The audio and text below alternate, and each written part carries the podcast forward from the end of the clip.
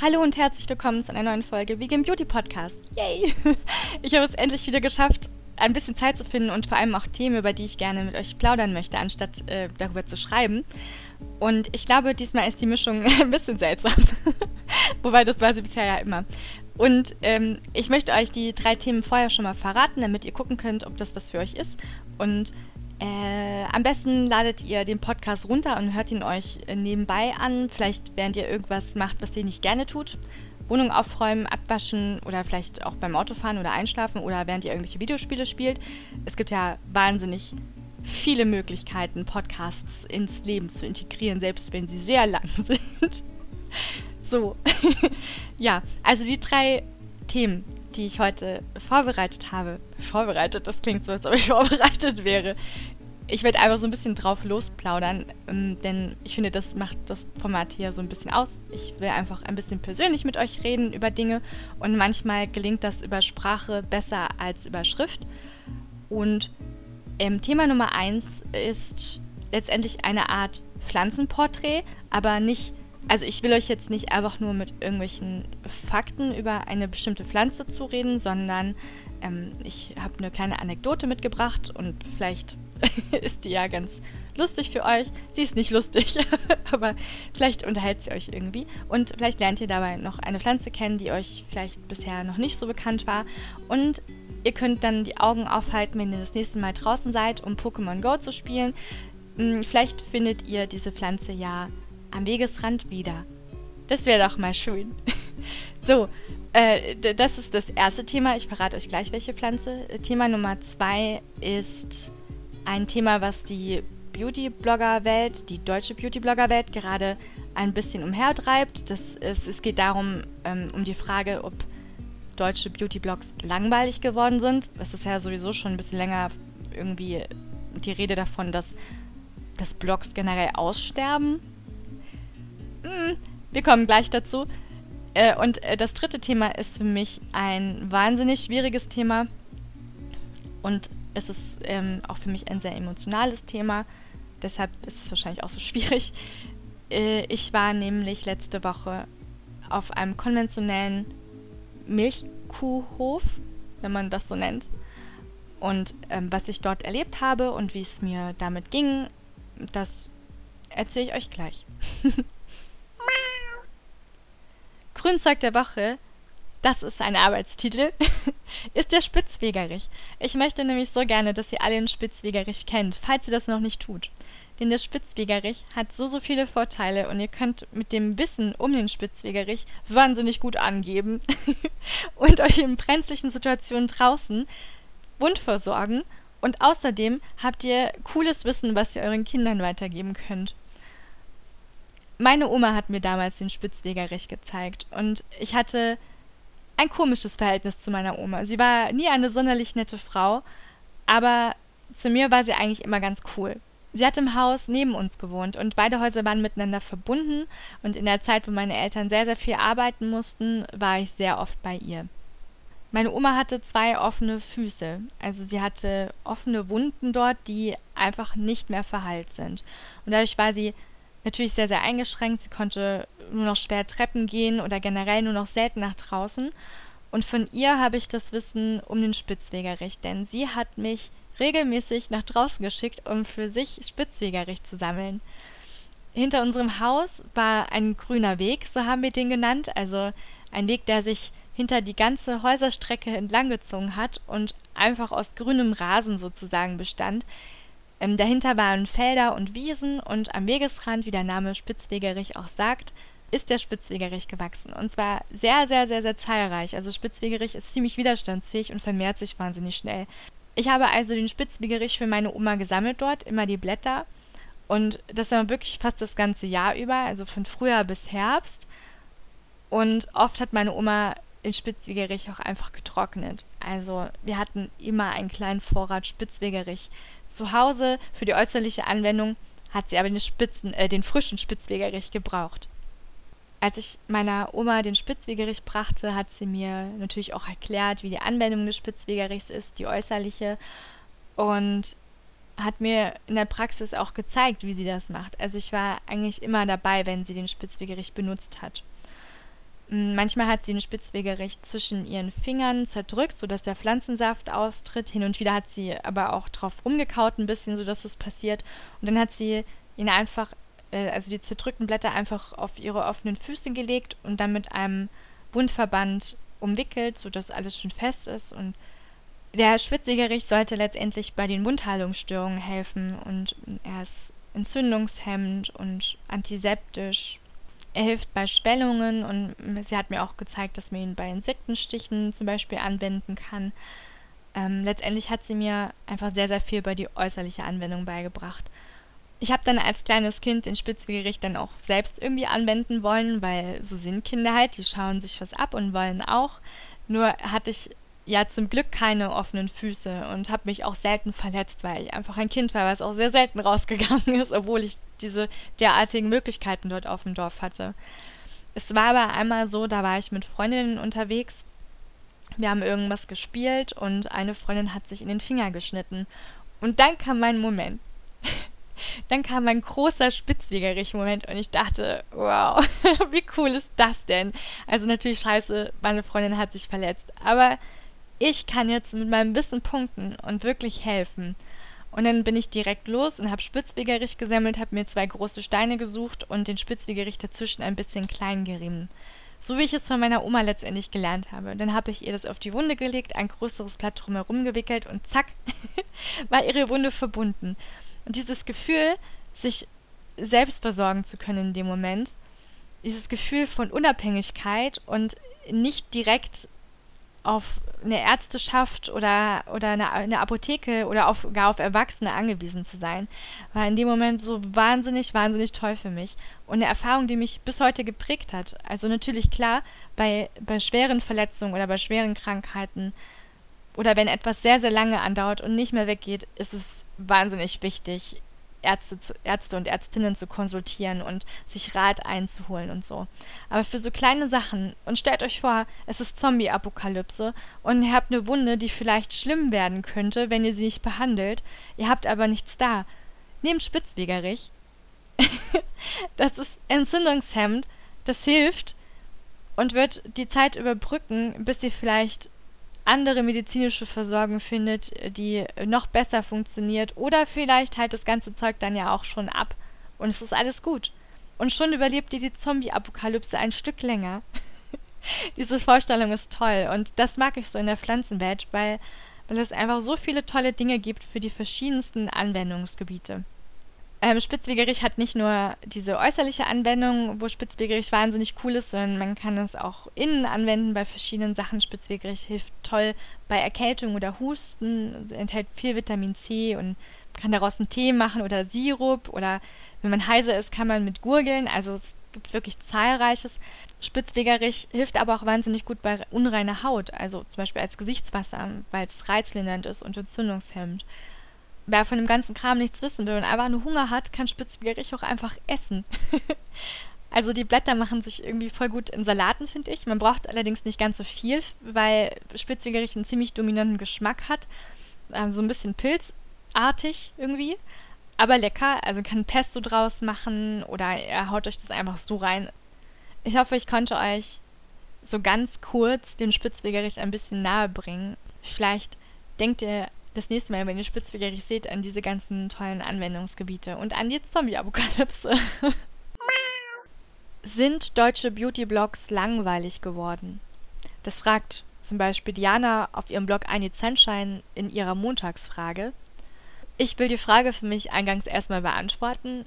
Für mich war die deutsche Beauty-Blogger-Szene noch nie langweilig und ist es auch nicht geworden.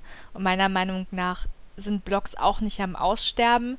Ich glaube einfach, dass sich das Ganze weiterentwickelt hat. Und zwar in komplett unterschiedliche Richtungen. Es ist so divers geworden, habe ich das Gefühl. Und das ist eigentlich was wahnsinnig Gutes. Ich glaube, ein großes Ding ist Social Media an sich geworden, dadurch, dass es viel mehr Möglichkeiten neben den Blogs gibt, Dinge zu teilen, mit Leuten zu kommunizieren und Reichweite zu generieren. Ich glaube, dass sich das, das Verhalten von Leuten, die Blogs lesen, verändert hat. Ich merke das so ein bisschen an mir selbst, dass ich mich nur noch schwierig auf eine einzige Sache konzentrieren kann, wenn ich irgendwas konsumiere. Das ist total blöd und ich, diese Entwicklung gefällt mir eigentlich gar nicht, aber ich erwische mich trotzdem immer wieder dabei. Wenn ich zum Beispiel eine Serie schaue, dann lese ich ganz häufig gleichzeitig in meiner Twitter-Timeline. Oder wenn ich esse, dann schaue ich dabei YouTube-Videos. Aber ein Blog, wenn man einen Blog lesen möchte, dann muss man sich intensiver mit dem geschriebenen Wort auseinandersetzen, um es zu kapieren und es konsumieren zu können. Es ist nicht einfach was, was so nebenbei funktioniert, außer man scrollt nur durch und schaut sich die Bilder an und liest letztendlich nur das Fazit unten am Blog oder so. Auf Instagram oder Snapchat geht es einfach schneller. Das ist kurzweiliger, das funktioniert zwischendurch mal eben so. Und es kommt vielleicht sogar das gleiche Ergebnis dabei raus. Auf Blogs erlebt man diese Themen intensiver oder man hat die Möglichkeit, das ganz intensiver zu erleben. Es kommt natürlich auch auf den Blog drauf an. Äh, zusätzlich hat es mehr Raum für viel kreativere Sachen als Reviews. Es gibt ja so viele andere Themen, die man aufgreifen kann in Blogs, die man besprechen kann und die haben trotzdem dann irgendwie mit dem Thema Kosmetik oder Schönheit zu tun. Blogs sind immer noch Sprachrohr und das ist insgesamt alles eine wahnsinnig große Stärke. Von daher kann ich für mich nicht äh, sagen, dass ich denke, dass Blogs aussterben. Und sie sind für mich auch nicht langweilig geworden. Sie sind nur anders geworden. Ich finde, man muss eigentlich dann nur mal zu den Anfängen schauen, wie es hier in Deutschland mit den Beauty-Blogs und wegen mir auch mit, ähm, mit Beauty-YouTube angefangen hat. In den USA ist alles irgendwie weiter, offener und größer und hier ist es kleiner. War am Anfang eigentlich eher etwas etwas Kleines, was alle zusammen begeistert hat und uns auf so einen, auf den kleinsten gemeinsamen Nenner gebracht hat. Dadurch, dass es noch nicht so viele Blogs gab, war das alles ja so sehr unter uns und man kannte sich.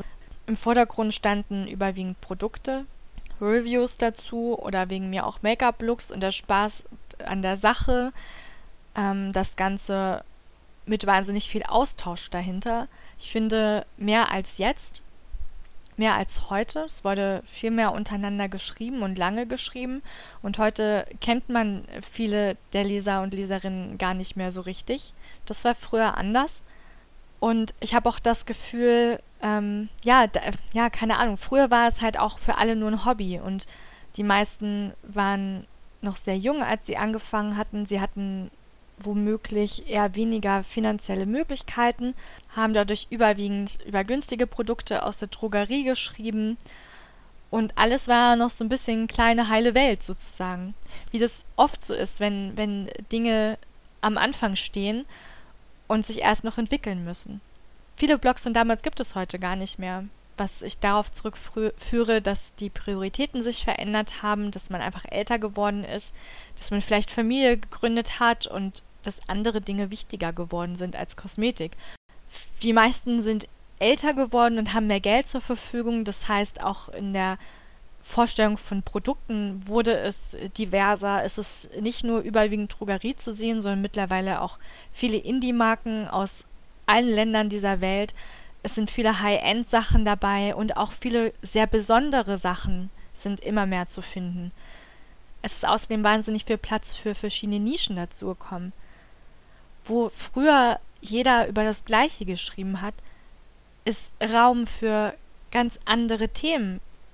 Es gibt die Skincare-Geeks, es gibt Leute, die nur über Naturkosmetik schreiben, es gibt immer noch Leute, die natürlich äh, auch zu Recht über Drogerieprodukte schreiben oder über High-End.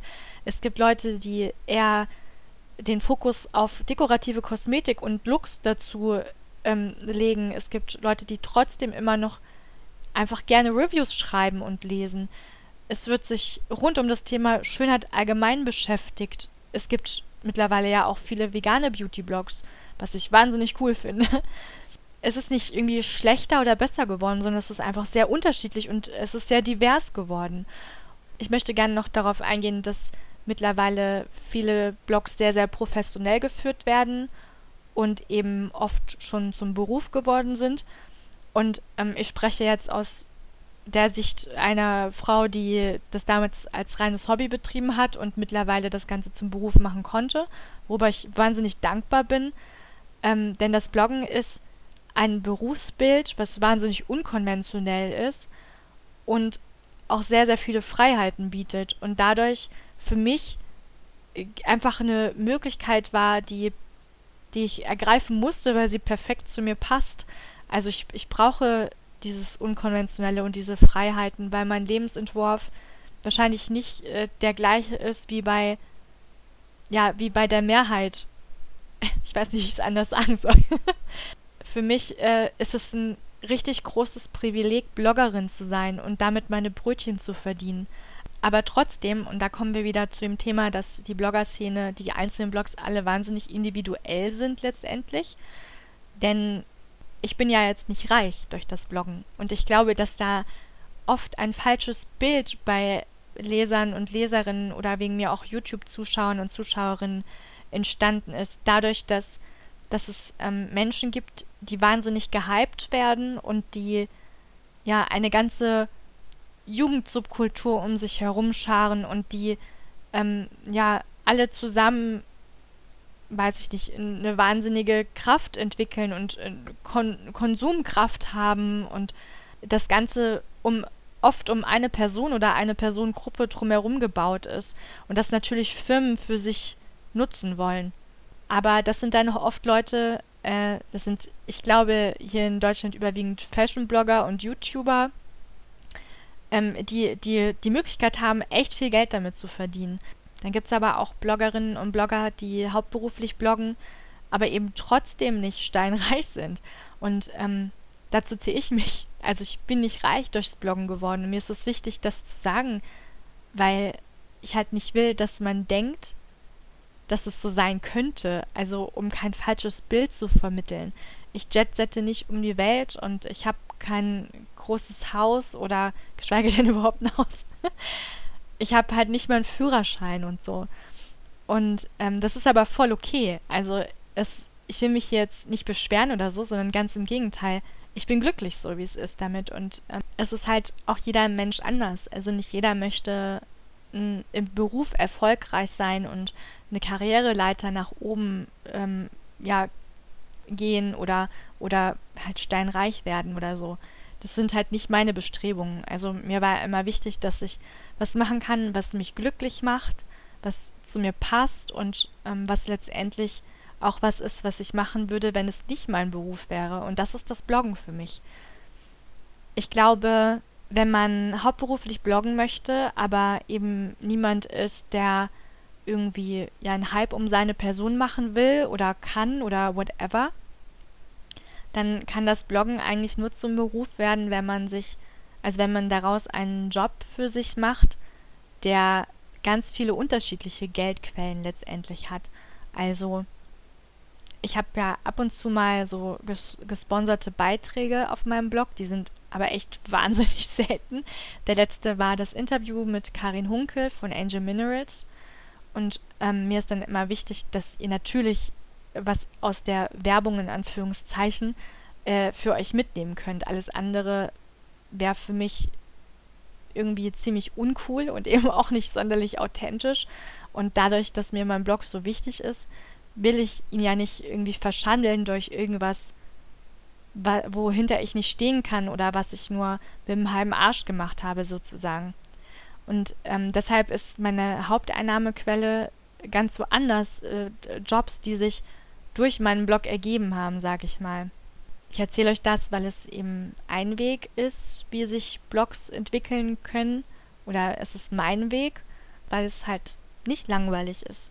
Also die Beauty-Blogger-Szene ist nicht langweilig in meinen Augen, sondern aufregend und sie fordert mich immer wieder heraus. Also mein, mein Job als Bloggerin fordert mich immer wieder heraus, indem, indem ich ähm, ja, Ängste überwinde, Neues kennenlerne und eben auch mir wahnsinnig viel Wissen aneigne über Dinge, über die ich damals mir wahrscheinlich keine Gedanken gemacht hätte. Und hinzu kommt logischerweise der Input von euch, wenn ihr mir irgendwelche ja, Sachen zeigt, die ich noch nicht kannte, wenn ihr mir Wissen vermittelt, was mir neu ist, oder eben einfach auch oft nur im, ja, im sozialen Kontakt miteinander. Die Milchkühe und ich. Letzte Woche hatte ich die Möglichkeit, mich auf einem konventionellen Milchkuhbetrieb umzusehen. Ich möchte vorab sagen, dass ich froh darum bin, dass ich diese Erfahrung machen konnte, dass ich dort zu Besuch sein durfte und mir wirklich alles ansehen durfte. In einem Betrieb, der über 3000 Rinder beherbergt, wovon über 1000 aktiv produzierende Milchkühe sind. In Deutschland stammt gerade mal 3% der produzierten Milch aus Biobetrieben.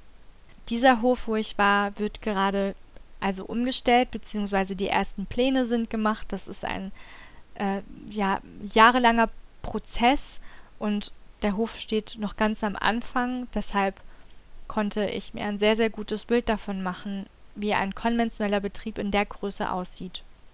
Ich weiß, das hier ist eigentlich ein Beauty-Blog, aber es ist eben ein veganer Beauty-Blog und ich finde, da gehört sowas ab und zu einfach mal dazu und es ist halt auch einfach verdammt nochmal mein Blog. ich kann machen, was ich will. und ich habe einfach das Bedürfnis, darüber zu reden, weil mir das so nahe gegangen ist, logischerweise. Und weil es mich trotzdem nach so vielen Jahren und auch wenn ich weiß, was in solchen Betrieben passiert, dieser Tag hat geschafft, dass ich sehr, sehr viel nachgedacht habe, noch im Nachhinein und auch jetzt noch darüber. Und das finde ich gut. Das Ding ist halt, ich bin zwar auf dem Dorf groß geworden und dort gibt es oder gab es damals diese kleinen Familienbauernhöfe. Das heißt, ich bin also damit aufgewachsen letztendlich. Ich weiß, ich weiß, dass Tiere benutzt werden und kenne das aber trotzdem esse ich so lange schon kein Fleisch mehr und lebe außerdem seit jetzt über sechseinhalb Jahren vegan, dass viele dieser Bilder und ähm, Gründe, weshalb ich mich damals zum Veganismus entschied, nicht mehr so präsent in meinem Kopf sind, weil Veganismus Alltag geworden ist und ich mich einfach nicht jeden Tag oder regelmäßig damit auseinandersetze, wie schlecht es anderen Lebewesen geht der Besuch dort hat das alles nochmal nach oben geholt und irgendwie aufgewühlt für mich. In den Medien gibt es immer so zwei Gegensätzlichkeiten zu sehen.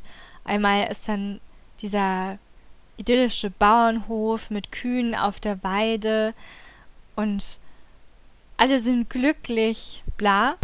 Und auf der anderen Seite gibt es in den Medien das krasse Extrem, wo Tiere wahnsinnig heruntergekommen angebunden in Massen in einem Stall stehen, die womöglich noch misshandelt werden. Und ähm, ja, diese schrecklichen Bilder, die wir alle irgendwie kennen. Und ich glaube, dass der Betrieb, bei dem ich zu Gast war, der Durchschnitt ist, der konventionelle Durchschnitt und demnach auch irgendwie die große Realität. Versteht ihr, was ich sagen will? Äh, es ist so ein ich glaube, es ist so eine Art Zwischending, aber es wird trotzdem sehr schrecklich. Ich habe niemanden gesehen, der Tiere offensichtlich quält, also misshandelt oder so. Aber ich habe halt die Haltung gesehen und ich kenne die Industrie dahinter sehr gut und ich weiß, was dahinter steht, was es für die Tiere bedeutet und ich kenne auch die ganzen Zahlen und Statistiken. Und daher war der Besuch dort für mich krass. Einfach krass. Ich habe ja eben schon gesagt, dass es insgesamt so über 3000 Tiere waren. Und in den großen Ställen mit den Milchkühen waren es etwa über 1000. Und Kühe leben so ähnlich wie Pferde, sag ich mal, in, in kleinen Sozialverbänden von vielleicht 15 bis 25 Tieren. Und sie verbringen den ganzen Tag damit zusammen zu grasen, auf der Weide, auf den Wiesen, sind viel unterwegs in der Zeit. Sie bringen ab und zu ein Kalb auf die Welt, was sie mit ihrer Muttermilch versorgen.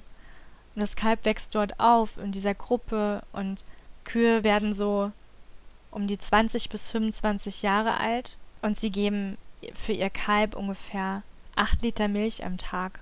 Im konventionellen Milchkuhbetrieb leben tausende Kühe zusammen, keine 20. Und sie werden im Schnitt vier oder fünf Jahre alt, keine 20 bis 25, weil dann nämlich ihre Milchleistung nachlässt und sie dann nicht mehr rentabel sind. Also werden sie geschlachtet. Und in diesen paar Jahren müssen sie jährlich kalben. Sie müssen jährlich ein Kind zur Welt bringen und kriegen es dann sofort wieder entrissen. In Deutschland werden jährlich über vier Millionen Kälber geboren. Die weiblichen Kälber werden zur Milchkuh und geben dort keine acht Liter Milch am Tag mehr, sondern 50 Liter am Tag, weil sie so gezüchtet wurden. Die Kälber werden dann in einzelnen kleinen Boxen gehalten, die winzig sind, die weiblichen Kälber wohl bemerkt. Diese Kuhrassen, die zur Milchproduktion benutzt werden, sind so gezüchtet, dass sie wenig Fleisch ansetzen und einen hohen Milchertrag haben. Die männlichen Kälber geben aber ja keine Milch und deshalb sind sie einfach überflüssig. Ich stand vor, vor einem kleinen Stall mit ganz vielen männlichen kleinen Kälbern drin. Es waren vielleicht 15 Stück oder so, die da zusammen drin waren. Die Person, die uns durch den Betrieb führte, meinte, dass es zwar hart klingt, aber dass diese Tiere nur Abfall sind. Sie sind für den Betrieb nicht zu gebrauchen. Und ich habe währenddessen in die Augen dieser Tiere geschaut und ich dachte nur, fuck, das ist unendlich traurig. Ich habe mir diese Tiere angeschaut in dem Wissen, dass sie in ein paar Wochen längst tot sind, obwohl sie doch gerade erst auf die Welt gekommen sind, obwohl sie doch gerade erst auf die Welt gekommen sind. Ihre Schwestern werden später selber zu Milchkühen und lösen womöglich ihre Mütter und Tanten ab. Kühe bilden feste und lebenslange Freundschaften und sie trauern und sie weinen wie Menschen und sie schreien, wenn man ihnen ihre Kinder entreißt. Und diese Vorstellung ist so, so schlimm für mich. Ich erzähle euch das nicht, weil ich euch schocken will oder weil ich euch bekehren will oder sonst irgendwelche Gründe, die euch eventuell noch einfallen, sondern ich erzähle euch das, weil ich will, dass ihr einfach wisst, dass auch für Milchtiere leiden und sterben. Nicht nur für Fleisch, sondern auch für Milch. Ich glaube, dass es was ist, was ganz viele Menschen ausblenden. Und ich kann das ja nachvollziehen. Ich blende auch viele schlimme Sachen auf der Welt aus, weil sie mich sonst kaputt machen würden. Aber das ist etwas, was ich nicht ausblenden kann. Das schaffe ich nicht. Ich sehe diese Tiere, ich, ich sehe diese Kühe dort in den Ställen und mir laufen die Tränen. Ich stelle mir vor, was wäre, wenn die Kühe dort, wenn das Menschen wären. Was dann wäre, wie man dann reagieren würde. Und es ist furchtbar. Weil wir alle die gleichen Augen haben und aus den gleichen Sachen gebaut sind. Und ich mich den Tieren so nahe fühle. Und ich mich auch den Menschen nahe fühle. Und mir das so weh tut. Und dann habe ich nachgedacht. Und habe dann letztendlich auch den Anstoß bekommen, das dir zu erzählen, weil ich einfach keine Lust habe, zu diesem Thema ständig meine Klappe zu halten, weil ich ja eine nette Veganerin sein muss. Früher hatte ich Auseinandersetzungen mit anderen und Diskussionen, weil ich dachte, ich, also ich war im Eifer und ich dachte, das ist etwas, was ich mit allen teilen muss, weil es jeden was angeht, weil das ganze Leid auf uns zurückfällt und andere Dinge mit uns allen und der Umwelt macht. Ich wollte, dass es Leute wissen und bin dadurch manchmal angeeckt und habe dann irgendwann keine Lust mehr gehabt. Ich war einfach nur müde davon, von dem Thema und hatte keine Lust mehr darüber zu reden, weil es immer wieder die gleiche Scheiße war. Und deswegen bin ich einfach still geworden. So oft still geworden, in Situationen, wo ich am liebsten geschrien hätte und Leute geschüttelt und gesagt, wieso fragst du, wenn du es gar nicht wissen willst? Wieso kann ich nicht einfach in Ruhe essen, ohne dass du was sagst? Und dann sitze ich am Esstisch mit Leuten, die ich sehr lieb habe und sehe, dass sie nur Wurst essen. Wie alles okay ist, aber wie in meinem Hinterkopf dann trotzdem dieser Gedanke ist, dass ich es nicht gut finde, was da gerade passiert und dass ich das eigentlich sagen möchte, aber es nicht sagen kann, weil ich dann anecke, weil ich dann die radikale Veganerin bin, aber ich soll doch die nette Veganerin sein, die, die andere, die nicht vegan leben, in ihrer Lebensweise bestätigen und ihnen über den Kopf streicheln, dass ja jeder Schritt zähle und dass es ganz toll ist, dass sie nicht jeden Tag Fleisch essen. Aber ich will nicht immer nur die nette Veganerin sein, weil ich für was kämpfe, was mir wichtig ist. Und das geht nicht, wenn man immer nur nett ist. Und das, das wird mir ja wohl noch sagen dürfen. Entschuldigung, jetzt musste ich selber, jetzt habe ich mich rausgebracht. Ich bin ja keine Wut-Veganerin, aber es ist so ermüdend. Ich weiß, dass Zusammenleben immer ein Kompromiss bedeutet. Aber die Frage ist, wer bei diesem Kompromiss den kürzeren zieht. Und ich weiß auch, dass ich in einer Gemeinschaft lebe, wo es viele Baustellen gibt und Tierrechte nur eine Baustelle ist von vielen. Und ich bin der festen Überzeugung, dass wenn wir alle ein bisschen mehr aufeinander acht geben und jeder das gibt, was er kann, wenn wir alle um uns herum Zonen schaffen, wo es okay ist, über Gefühle zu reden und Dinge miteinander zu teilen, anstatt sich irgendwas wegzunehmen und wo es okay ist, auch mal schwach zu sein und Schwäche zu zeigen, weil man dann vielleicht merkt, dass Schwäche ganz häufig auch eine Stärke sein kann. Wir können alle das kleine bisschen machen, um letztendlich dann eben was ganz Großes zu bewegen. Und selbst wenn es nur für uns selbst ist. Ja. Und ähm, mit diesem Gedanken lasse ich euch jetzt alleine. Und sorry, dass es ein bisschen cheesy geworden ist. Es war mir ein ganz großes Bedürfnis. Danke fürs Zuhören. Tschüss.